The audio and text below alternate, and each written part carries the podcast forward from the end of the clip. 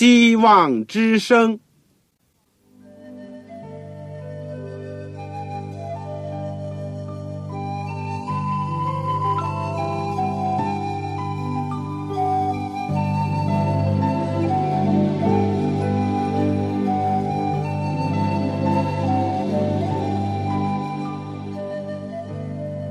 各位听众朋友，各位弟兄姐妹，欢迎您收听信徒培训这个节目。教会的兴旺，不单表现为人数众多，更要求教友的素质好。为了使教会真正达到人丁兴旺，有灵性健壮，希望之声特别为广大的信徒制作了信徒培训这个节目，满足主内同工同道的需要。信徒培训由黄牧师主讲，将有多种课程推出，欢迎弟兄姐妹们踊跃参加。下面我们就把节目时间交给黄牧师。亲爱的弟兄姐妹、组内的同工同道，你们好，我是旺草，再次的欢迎你们收听我们信徒培训的节目。我们最近都在学习教母书信，这个今天呢。我们要学习《提摩太前书》第四章，首先是学第六到十六节。我用个题目：好传道人，言教身教，救己救人。然后呢，我们再会学习另外一段圣经，就是下半部的《提摩太前书》第五章了。传道人的人际关系。和他自己自律的问题，我们求主带领，让我们先祷告。亲爱的天父，我们谢谢你，再给我们一次恩典和机会，把我们召集到你面前，一起来学习主的话语。我们愿意作为主的工人，求你教导我们。你是大牧人，我们愿意伏在你的手下，被你所带领，也借着我们这些卑微的口、卑微的手。引领更多的人来救你生命的主，求主在我们学习你话语的时候，给我们属天的智慧，还有圣灵的感动，也给我们力量，能够靠主恩典遵行你的话语，垂听我们的祷告，赐恩给你地上的教会以及每一个奉献给你的人，短短的祈求感恩，奉主圣名，阿门。这个今天呢，我们首先学习《提摩太前书》第四章六到十六节。如果我们把这段经文仔细的读两遍，你会发现，这里使徒保罗在圣灵感动下面，告诉提摩太要怎么样成为一个好的传道人。换一句话讲呢，要成为一个成功的传道者，必须具备一些什么条件？保罗提到要。言教身教，这样做呢，才能够救人救己，这是很重要的。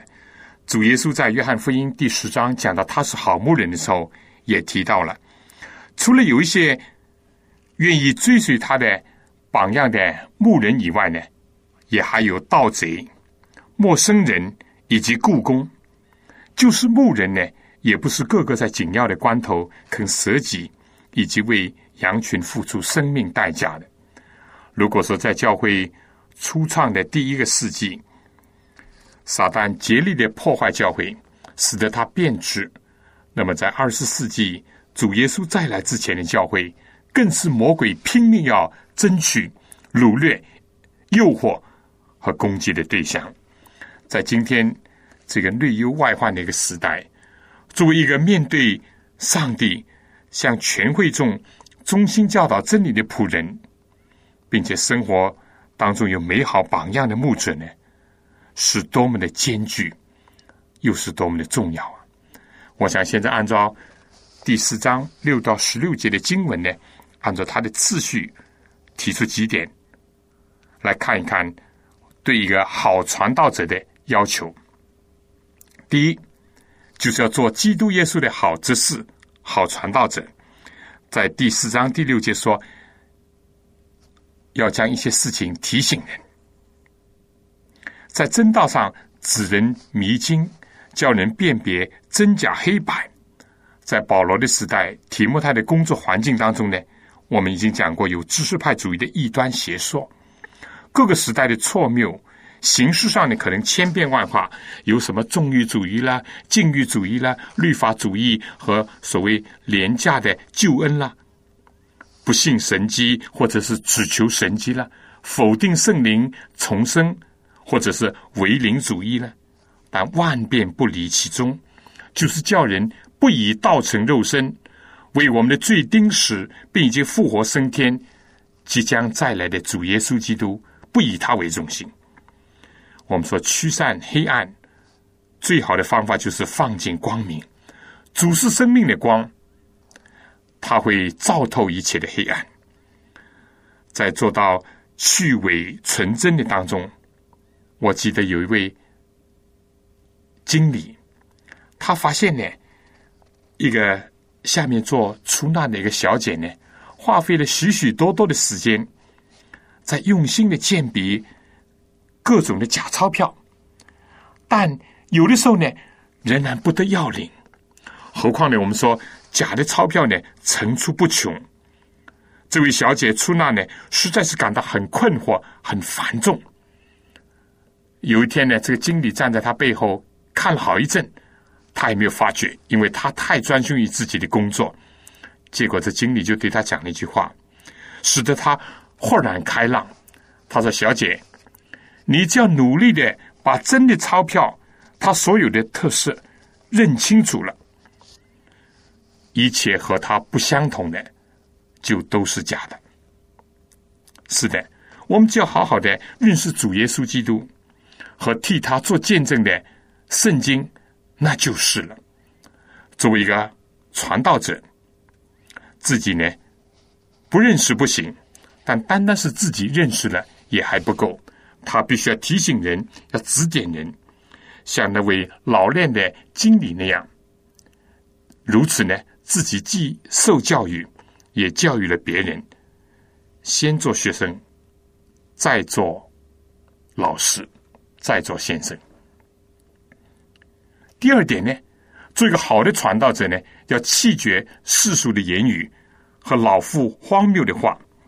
无可否认呢，一个传道人呢，要时常讲话，因为耶稣在世的时候呢，也是习惯于教导人的。见到众人上了山呢，就坐下开口教训人。问题是呢，传道人能不能像他们的主那样，见到人就有传福音的感动？就有东西可以讲，而且能够把生命的福音和奥秘呢讲解的清楚。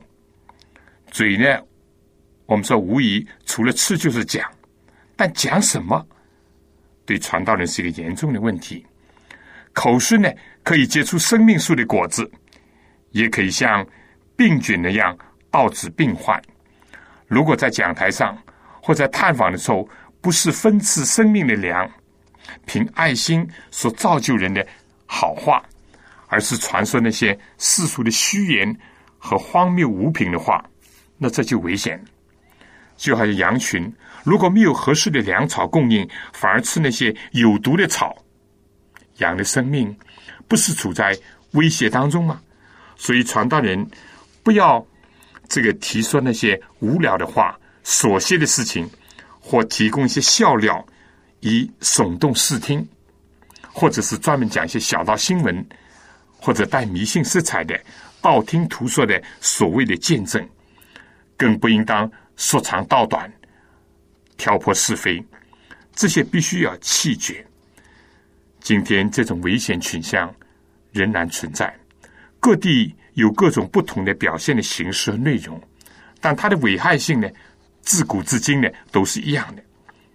传道者必须追求先知以赛亚，认识自己，认识环境的屋主以及工作神圣的经历，并得到天上炭火来洁净的这样一种经历，也像先知一样的祈求主耶和华赐我受教者的石头，是我知道怎样用言语扶助疲乏的人。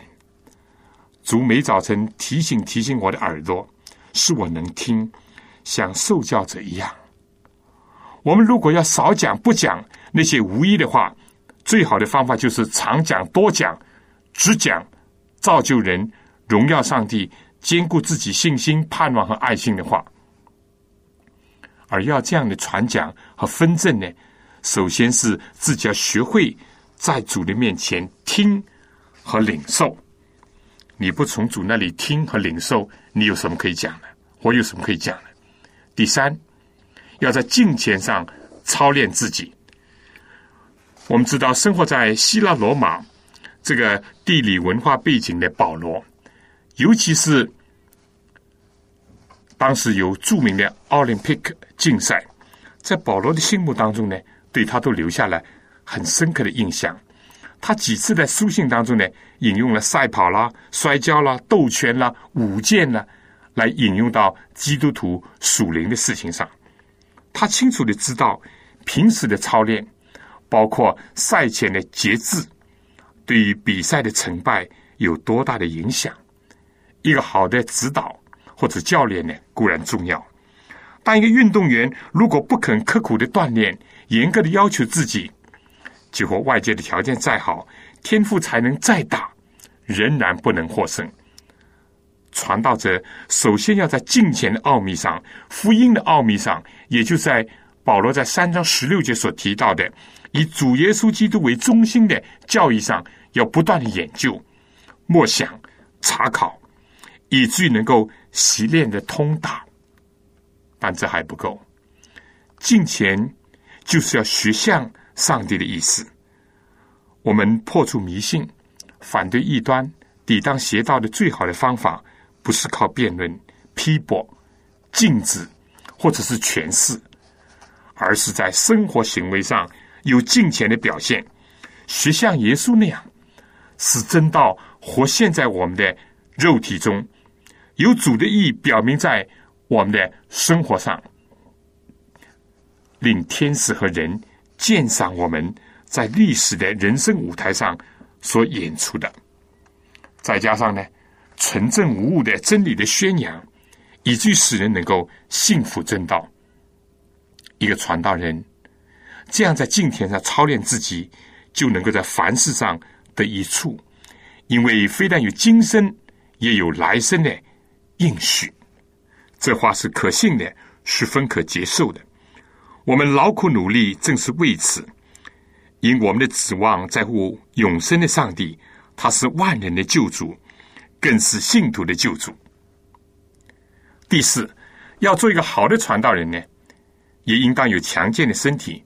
我体会，传道工作如果不是说世界上最清闲的话呢，我只指着那些偷懒的人讲，那么他就世界上最繁重的工作了。保罗在哥林多后书第六章第一到第十节，十二章二十四到三十三节的表白当中，也提到了自己的感受。因为除了有身外的事情，还有为众教会的事情，天天压在心头。所以不要误解保罗这里所讲的操练身体一处还少的话。操练身体呢，他没有讲没有一处。当然，比起操练金钱。或者说，传道人只求有健康的身体，而在心智、灵性、品格、知识上都是很微弱的话，那是没有多大价值。这话也和主耶稣所讲的话是符合的。人活着不是不靠食物，而是不是单靠食物，乃是靠着上帝口里说出的一切话。食物对人的生存还是需要的，但对一个真正的人。不愧于按照上帝形象所造的人来讲，肉体的食物不是他唯一的需要，他更加需要属灵的粮食，使他的灵命能够健壮。所以弟兄姐妹，保持健康，适当的操练身体，参加有益的体力劳动，或者是体育锻炼，都是可以的，应当的。因为我们的身体是上帝的殿，我们也要在身子上荣耀上帝。并且因为有良好的健康，才能发挥更大的工作的效率。健康的问题，对有些传道人呢，被看得太重、太过分了。只知道照顾自己、保养自己，但同时呢，对有一些人讲呢，又太活跃了。必要的时候，我们说废寝忘食，也在所难免。但一般来讲，应当保持适当的饮食、睡眠、康乐以及体力的活动，以维护健康。第五点呢，要做个好的传道人，要成熟。保罗说：“不要叫人小看你年轻。我们如果蒙恩，得以从小认识主，并且从年轻的时候就蒙召为主工作呢，这是很有福的。是的，这是主的大恩典。旧约时候的约瑟、但以理、以利沙，新约的约翰、提摩太、马可都是这样。我自己虽然没有机会出生在基督徒的家庭，但不到十四岁呢，我就受尽。”十七八岁就奉献传道。今天很多老一辈的传道者都先后的卸下了自己的担子，大批爱主的青年呢，都愿意献身投入侍奉的行列，这是好事。只是保罗语重心长的期望青年人在灵智体群各个方面呢，都追求日趋成熟，而不至于因为年龄的因素受到人的轻视，以至于减少了。为善的感化力，或者妨碍了圣公的发展。这些经文在某种程度上呢，也可以应用在教龄，也就是受尽的年数比较短的人身上。圣经讲，在后的可以在前，青出于蓝可以胜于蓝，后来者可以居上的事情呢，也是不少见的。许多新的教友一样可以加速的追求成为成熟的基督徒。甚至传道者，今天上帝在有些地区，甚至使用年龄不满十岁的小孩子，所谓少年之士、少年传道者，在为他做工。今天在有些地区，上帝用着二十几岁、满三十岁人，让他负责领导几千人的一个教区。我知道有好几位，我很佩服他们，我很为他们感恩。我们是年长的。如果是富有经验的，那就不要小看年轻的后进的；如果我们自己是年轻的呢，就不要由于自己呢不稳重、轻浮而叫人小看。如果自己无辜的被人轻视呢，要知道，上帝并不轻视你，他的使者常常与你同在，并且把你的情况呢常常的告诉上帝，要为你带来力量。第六点呢？非但不叫人小看，还要做信徒的榜样。可以说，也唯有自己在言语、行为、爱心、信心、清洁上都有好的表现，才不至于被人轻视，而且呢，更加能够令人稀奇赞叹上帝的恩典。我想，这里所提的几方面呢，已经概括了人的里里外外。不要做表面的功夫，其实表面的功夫呢，也做不长的。也不要自欺，心里所充满的，口里就说出来，行动上就会表现出来。年轻人在言语的纯净、内心的圣洁、手脚的干净上，当然是非常重要的。意思就是说，在财色谈吐的清洁上。在容貌上，在衣着的清洁干净上呢，也不可以忽略。这方面给人的第一个印象，或者是有助于，也可能是有损于别人对你的接纳，间接的就影响到圣公的发展。还有第七点，要念念不忘宣读、劝勉、教导，可以说是三句不离本行了。一个好的传道人呢，可以谈天说地。古今中外无所不谈，但有一点要注意。正像有句成语所说：“条条道路通罗马。”我们的条条渠道呢，要通向上帝的真理，要领人归向基督，接受福音。今天的青年人一般讲文化比较高一些，但千万不要像说书的或者是相声的那样，或者是。在谈论世界上的事情呢，能够滔滔不绝，但很少、绝少的联系或者提到上帝的教训、劝勉和警告。单单宣读不够，要能够教导。到此还不够，还要常常需要劝勉。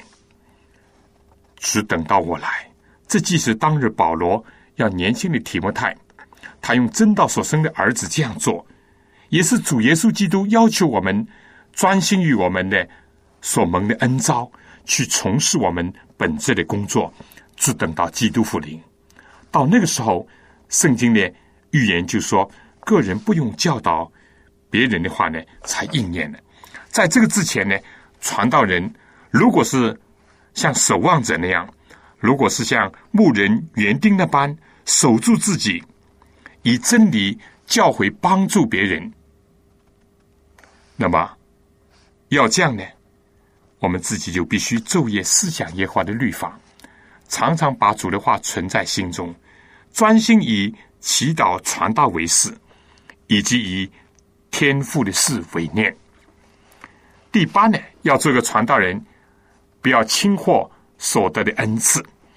提摩太虽然性格上比较柔和，有的时候或者也有胆怯，但他毕竟有不少与生俱在的一些恩赐，特别是在从事圣功。因而说，领受的，也就是保罗说按手的时候所赐下的圣灵的恩赐。案例或者按手的本身呢，并不是恩赐的全源。恩赐是圣灵随己意分赐给个人的，目的是为了要建立教会、造就信徒。所以我们不应当呢定睛在人，在教会的领袖身上，他们只是上帝赐恩的渠道。流出恩高的一个器皿，我们也不应该要追求圣灵的恩赐，过于去追求施恩的圣灵。按手有的时候呢，正是教会确认圣灵在某个人身上有某种特殊的恩赐，比如做牧师了、做教师了、医病等等，为圣功而作圣，而分别这些人出来侍奉主、侍奉人。但有了恩赐。既不要视为己有，好像不是领受的；也不要藐视别人，会以为人都有和他一样的恩赐。比如说，都要说方言，都要医病，不。但有了恩赐呢，也不要轻视他，或者像耶稣所讲分银的比喻当中，那领一千银子的那个人那样，把主的恩赐埋没了。或者因着闲懒，或者因着胆气，而不去运用主所赐的恩赐，弟兄姐妹，发现你的恩赐，为他而感谢主，并用他来荣耀主，也要殷勤的运用他，这样你就比领受的更多了。保罗最后还提一点，要做一个好的传道人呢，说要专心。像他在罗马书十二章第一到第八节所讲的，做教导的就专一教导，做指示的就专一指示，个人发挥所长，不要什么事情都一把抓，或者是带包越足。这个做属灵的事物上的万金油，百打米，要认识到人不是全能的，但全能的上帝把他的能力才干。分赐给个人，要个人呢搭配互助，以显出他的荣耀来。还有一点，我提的是第九点了。一个好的传道人呢，必须要长进，属灵的知识、属灵的经验、品格的造就、工作的效率、人际的关系、有用的学问等等各个方面都要发展求进。并且要让别人看得出来，不要盲目的固步自封，不要自满自足，不求上进，也不要怕起步晚，不要怕起点低，只怕是裹足不前。既好高骛远，又安于现状，或者是越于成见，这些都不是好的。二十世纪的今天，上帝在各方面。都对传道者提出新的挑战、新的要求。提莫泰很明显是一个追求长进的人。他一度可能因为保罗被囚而有所退缩、胆怯，但最后呢，他自己也不无保罗以身殉道，正像保罗跟随基督为道舍身。提摩太从一个年轻的传道者长进成为一个教会的领袖，在被道的时期呢，成为中流砥柱。最后第十点呢，我想要有恒心，要做一个好的传道人，必须要有恒心。不论是灵智体的哪一个方面，或者是操练敬虔呢，或者在爱心、信心、清洁上做信徒的榜样，或者是这个去邪求真、弃绝世俗的虚谈，或者是操练身体，力求成熟稳重。或者是专心传道，善于运用恩赐等等。总之，所有这些，在自己的善言善行上呢，都要持之以恒。天国不是啊一步登天的，成圣呢非一朝一夕之功，传道者呢更非是心血来潮，进展呢也不是昙花一现。圣经讲，忍耐到底的就必得救。天国是努力进入的，十字架的道路是一条自始忠心、恒心忍耐才能奔完的路。弟兄姐妹，要知道行百里半九十，不要像保罗一度的同工迪马那样，因为贪爱现今的世界，就成了半途而废的人啊。我们正在走最后的路程，千万不要功亏一篑，前功尽弃。保罗这样的劝勉提摩太，他自己也是这样。他对以弗所的长老说：“几乎有捆锁与患难等待他，他仍然不以性命为念，也不看为宝贵。只要行完了上帝交付我的路程，成就。”从主耶稣所领受的指示，证明上帝恩惠的福音，靠着主的恩典，保罗真的做了。最后，他能够说：“那美好的仗我已经打过了，当跑的路我已经跑尽了，所信的道我已经守住了。”但愿我们今天也能够因着主爱的感召，也因着先贤的榜样，而使我们自己所蒙的恩召和拣选坚定不移。在奉献、侍奉主的事情上，从一而终，而不要朝秦暮楚、朝三暮四，忘记了从天上招我们的意向。最后，保罗说：“这样行就能够救自己，又能够救听我们的人，就能够救自己的人。”我说是可怜的。救了别人，自己反被弃绝的，那更加是可惜的。自己和别人都失落呢，更是可悲的。弟兄姐妹，福音本是上帝的大能，他能够改变我们和别人，他能够拯救自己和众生。言教兼身教，救己也救人。传道人的奖章，不单单在口上。也在脚底下，就在你的生活行为里面。但求主用他的道、他的灵，也借助我们这些卑微的口所传的真理，以及我们身上所活出来的榜样，来开拓别人走向天国的路。那个能够救自己也救别人的人，是一个有福的人。好，下面我想。请大家听一首歌，《我与主同行》。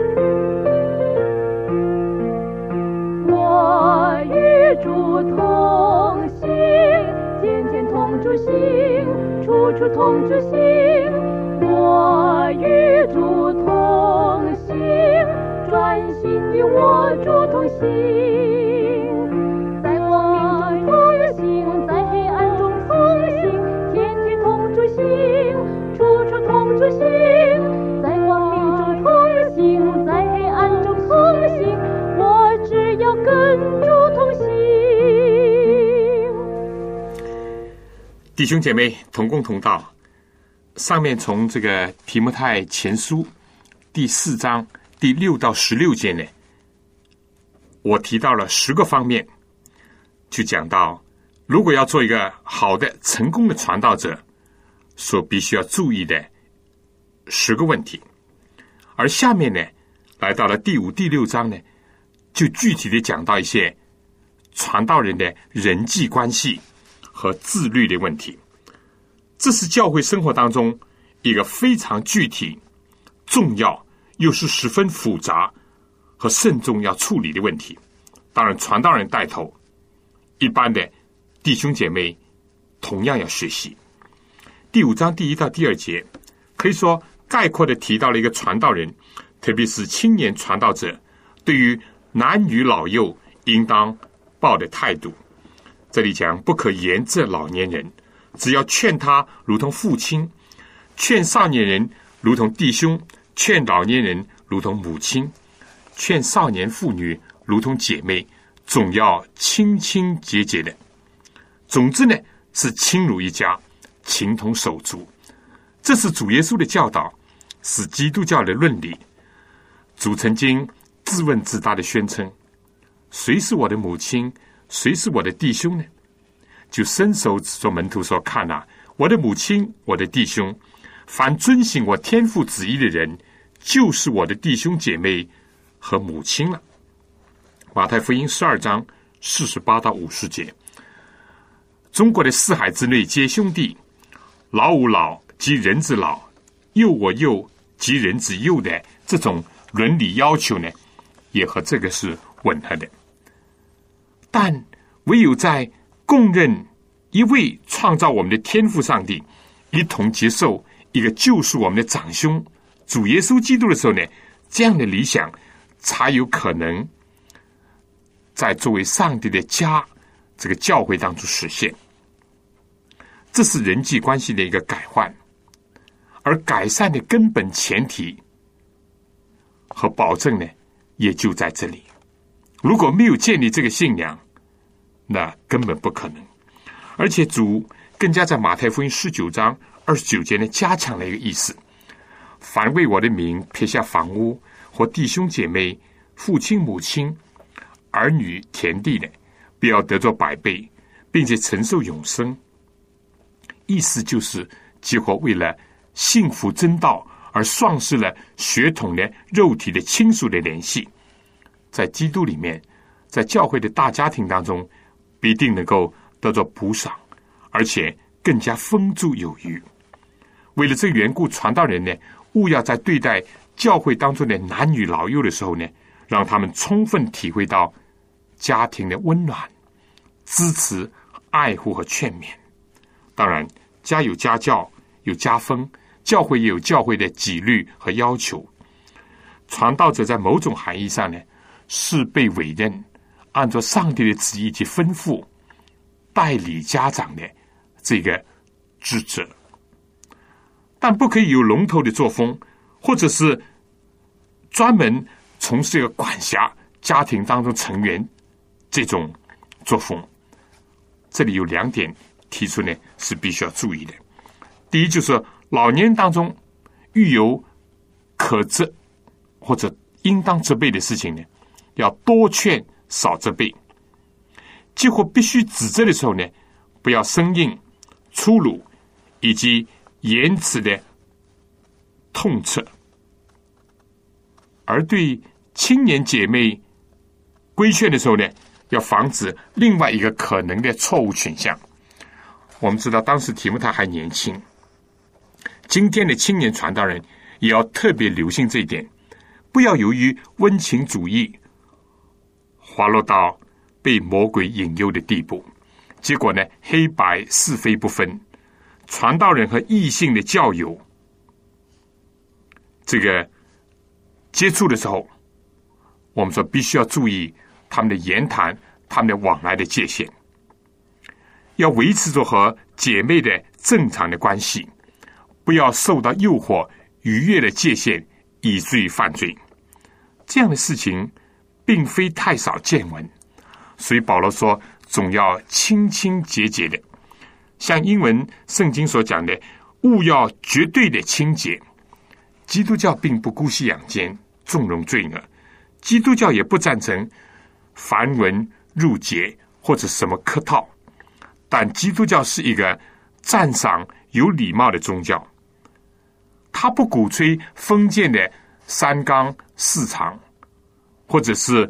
老尊幼卑的论理，但他是一个倡导敬老爱老这样一个宗教。基督教不同意男女授受不亲，但也有道德上的明确的男女关系的界限。传道人要教导体现这些原则，并发扬光大。青年人有的时候呢，不是太容易粗暴急躁。就是太柔情，以及容易移情。保罗语重心长的从正反两方面的劝诫，我相信都是值得我们今天传道人，尤其是青年传道男女所重视的。从第三到十六节讨论了如何对待寡妇的问题。从旧约圣经起，一直很重视这个问题。新约时代选出七个执事呢。也是由于处理希伯来寡妇的供给市场不当而引起的。主的兄弟耶路撒冷大会的主席雅各，在他的书信当中认为，照顾在患难中的孤儿寡妇是真虔诚、真信仰的标志之一。寡妇问题为什么这么的突出？除了从生理上看呢，一般女的寿命比较难的长，而在现在的。民主、自由、开明的社会之前呢，许许多多的世代，在很多的国家和地区，甚至于亲自受到上帝借着摩西的训诲的教导的以色列人呢，妇女都是受到轻视、歧视的。尤其是失去了丈夫的寡妇呢，在一个以男人为主的这样一种社会当中，因为。男人要靠着他的劳动力来生产，来支持家里。在这样的一种社会背景下呢，妇女特别是寡妇呢是备受歧视。再加上某些宿命思潮，认为是命中注定了要受苦，是前生作孽了，所以丈夫死的这么早等等的谬论的情绪呢，我们说寡妇在社会地位、经济收入。舆论宣传、家庭生活、心灵深处都备受艰辛痛苦。基督教从圣经的观点出发，是倡导男女平等、尊重人权、保障妇孺、关怀孤寡的。基督教在历史的演变潮流当中，他不能不守住这些基本的准则。在众说纷纭，甚至于谬论甚嚣。成长的时候，教会不得不发出先知般的号角的呼喊，来征伐士兵。在提摩太所生存的时代，这个需要也是明显的。这里讲五章第三节，要尊敬那真为寡妇者，尊敬的包括物质上的资助和精神上的支持。我们在往后的经文当中可以看出。教会团体当中存在着几种不同类型的寡妇了，因为他提到真寡妇嘛。第一，这里说呢，仍然有儿孙亲属照顾的寡妇，这是一种寡妇；第二是风流寡妇。保罗说他们是好厌了的，正活着的时候人是死的。第三呢，就是第三节所提到的真为寡妇的，就是年龄上呢必须到六十岁，家庭的经历上呢从来只做一个丈夫的妻子，又有行善的名声，就如养育儿女，在教会生活当中呢，他们曾经竭力的行各样的善事，接待远人。救济遭难的人，服侍圣徒，这样的寡妇呢，要记在教会的册子上，蒙纪念，受照顾。至于第一等有儿孙、有亲属可以照顾的呢，先让他们在自己的家中，让他们的小辈呢学习行善，报答亲恩，这是义务，也是在上帝面前可蒙悦纳的。而反过来讲，他们如果不肯尽这义务，不愿意看过自己的亲属呢？圣经讲就是背了真道，比不信的人还要不好。如果不看过自己家里的人，更是如此。因为一个人自己不能只受父母养育的深恩，只要权利而不承担回报，答谢孤苦的亲人，或者是照顾长辈的义务。另外呢，这样做呢？也不至于累着教会，反而呢，使教会能够有力量去照顾那些真正没有依靠的寡妇。当然，如果真的遇到了因信仰的差异、子孙的不孝而众叛亲离的时候呢，教会看来还是应当关怀照顾这些人的。今天，不少的政府和社会或者社会福利团体呢，也会联合的解决他们的困难。教会提供养老院、安老院呢，也都是一种安排的措施。但保罗对于那些好厌乐的风流寡妇呢，他要提摩太提防。虽然说基督教主张婚姻的忠贞无二，但并不提倡绝对的从一而终。寡妇丈夫死了在家，并不犯罪。当然，自己如果有决心靠着主的恩典。为天国的缘故，为子女等等而守寡也是好事情。但保罗呢，愿意年轻的寡妇嫁人，生养儿女，自理家务，而不是轻易的向主许愿守寡，而又没有力量去守约，以至于呢不能控制自己的情欲，反而被情欲所胜，结果成为不幸人讥笑辱骂的画饼，而自己呢，反而最后去转去水中撒旦。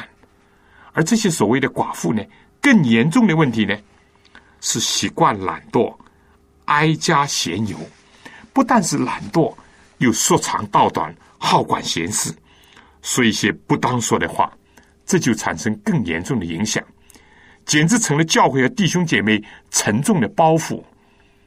这些事是要嘱咐人的，因为它的危害呢是明显的。好了，讲完了这个。对待寡妇，五章十七节起呢，又提到了和教会当中的长老和传道人的关系。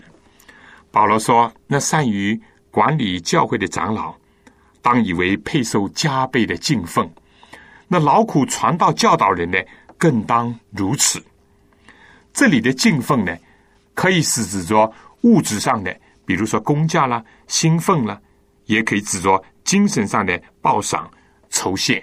比如说尊敬啦、承认啦，但从下面保罗所引的，因为经上说牛在场上喘顾的时候，不可笼住它的嘴，又说工人的工价是应当的。从这里看来呢，这里可能更多的是指说兴奋来讲的，至少是包括物质上的这个供给。我们参考哥林多前书九章第七到十一节，这个。因为他们的劳苦以及管理教会的优越表现呢，他这样的得着报酬呢是应当的、配受的。虽然不是他们自己所谋求、所索取的，保罗的用意非常明显，是要叫提摩太要赏识、要敬重为主劳苦功高的教会领袖，不论是长老或者传道者，而同时呢，遇到控告长老的臣子。除非有两三个见证，就不要接受。这是符合旧约《生命记》十九章十五节、马太福音十八章十六节主耶稣所重申的要求的。偏信则暗，监听证明。如果有两三个人异口同声的做见证，这才可以听取，才可以接受对长老的控告。圣经对见证呢有很清楚的一个吩咐：做假见证害人呢，是违反十条诫命当中的第九条；而不做真见证呢，也是欠善，也是罪恶。请大家看一看出埃及记二十三章第一到第三节，利未记第五章第一到第二节，出埃及记二十章十六节。这里要求呢，并没有因为是牵扯到长老或者传道呢。而更为严格，在上帝面前，罪就是罪，他也万不以有罪的为无罪。当然，他也不会把异人和恶人一样的来看待。创世纪十八章二十五节，因为我们的上帝是公义的，不偏待人的。相反，因为长老、传道人得着的亮光更多，他们要负的责任以及对他们的要求也更高。一方面要防备，有的时候呢，魔鬼借着撒旦之子、世俗之子，在教会当中要制造事端、惹是生非，甚至无中生有的攻击教会的领袖。但教会当中的长老、传道人，也有自己被撒旦攻倒、犯罪，以致成为撒旦工具的。保罗对于这个做教会领袖的提莫泰。叫他要极其审正的，经过查实，有足够的人证物证，证明不认识恐方或者是被告的一方为有罪，那么就是最终证实是诬告呢，或者是确实真有其事呢？到了这个时候，凡犯罪的人，不论是真犯罪或者是诬告别人犯罪的，当在众人面前责备他。叫其余的人也可以惧怕。保罗写到这里呢，他神情严肃的、庄严的宣称：“我在上帝和基督耶稣并蒙拣选的天使面前嘱咐你，要遵守这些话，不可存成见，行事也不可有偏心。”保罗似乎想到，耶稣基督是万王之王、万主之主，是大日的审判者。是为诚信真实做见证的，自己呢也在人世间为真理做过见证，并为见证真理呢敢于赴汤蹈火，不畏人言，也不怕王权和一切地狱的势力的这一位。而蒙拣选的天使呢，更加是每一位信徒的见证者，是善恶记录册上的执笔者。这就坚定了提摩太应当要主持正义，要明辨是非，要坚持真理的决心，不可以存成见，行事不可有偏心，这是属天智慧的果子。不要轻信人对教会领袖的说长道短，但也不要以为长老传道人就不可能犯错有罪。紧接着的嘱咐就是给人行按手的礼。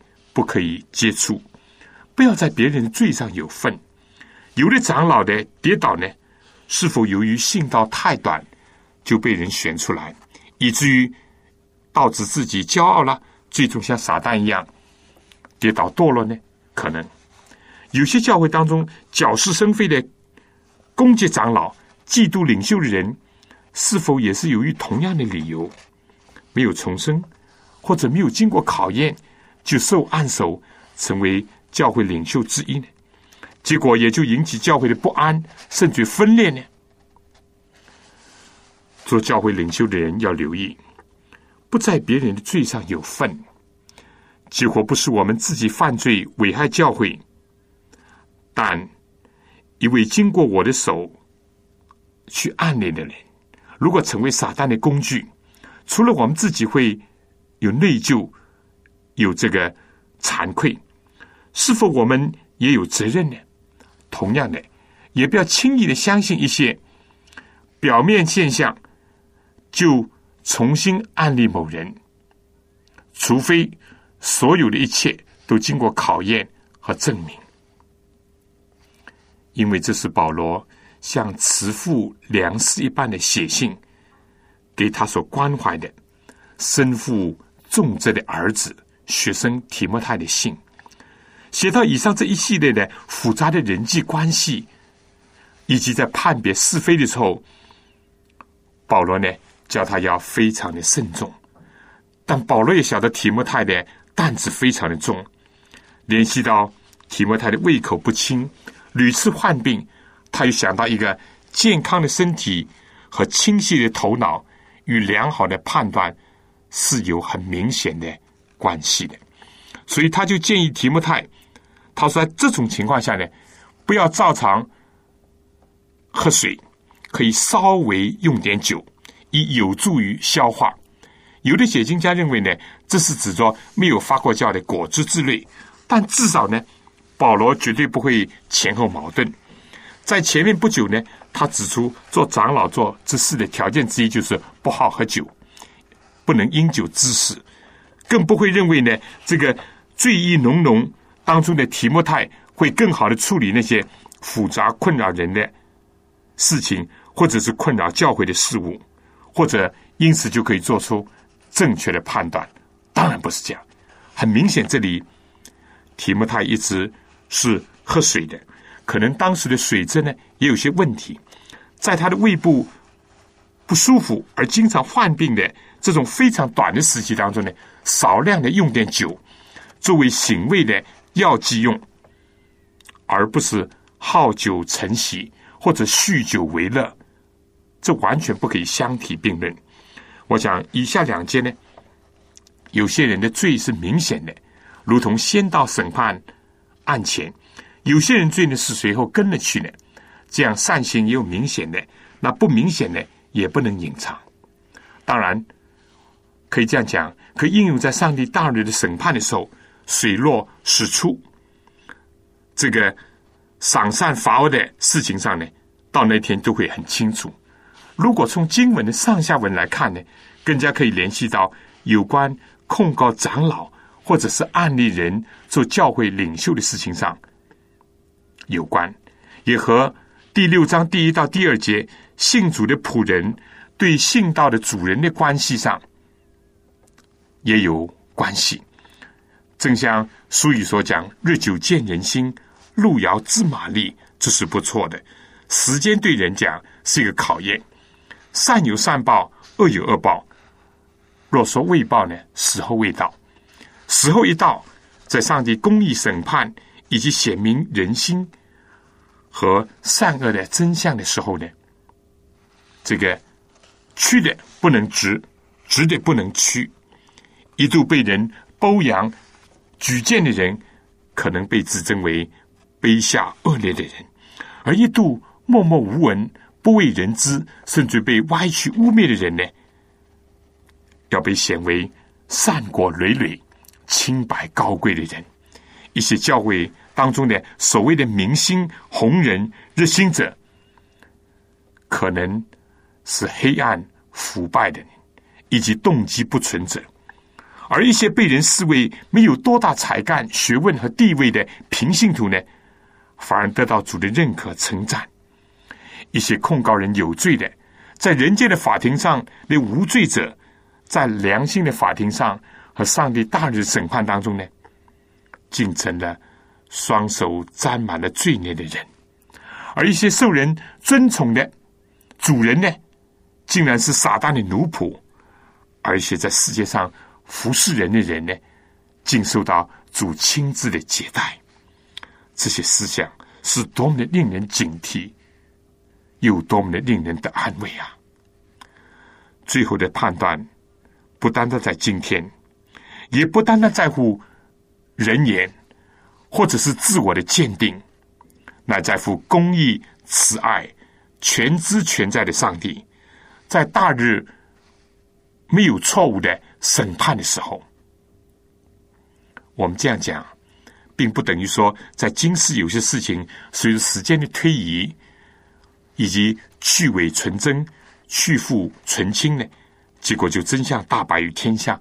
不是说没有这样的事情，但结果在今生在人间，一时不能完全的破白真情，也不能逃过上帝大日的审判以及最后公正的决定。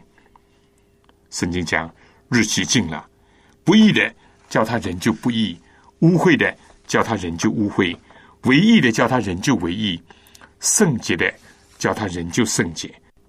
看啊，我必快来。赏罚在我，我要照个人所行的报应他。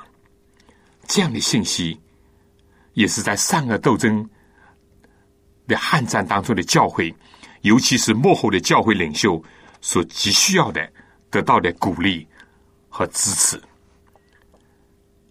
我想下面听说短歌，用功成圣。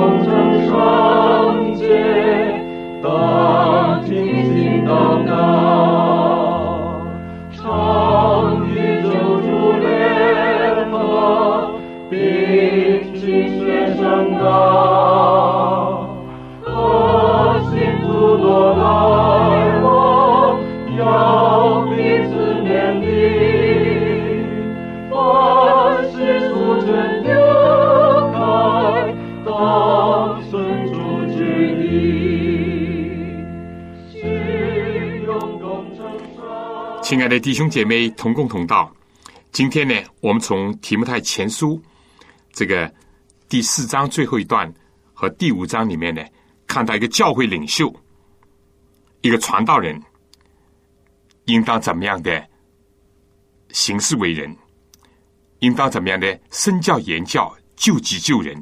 另外，在人际的关系当中呢，如何对待男女老幼，如何处理有关寡妇、长老、投诉者。等等复杂的问题，以及如何自律，我们下次呢，再从第六章学习起，请大家预先的学习，也希望你来信，把你的分享或者你教会存在的问题，或者有什么听课当中的心得跟我分享。我希望你来信，来信请寄香港邮政总局信箱七六零零号。或者是三零零九号，请你写“望潮收”，“望”就是希望的“望”，潮水的“潮”，写清楚你自己的姓名、回邮地址和邮编的号码，或者你所需要的书籍。好了，下次同样的时间再见。愿主赐福给您、您的全家和您的教会。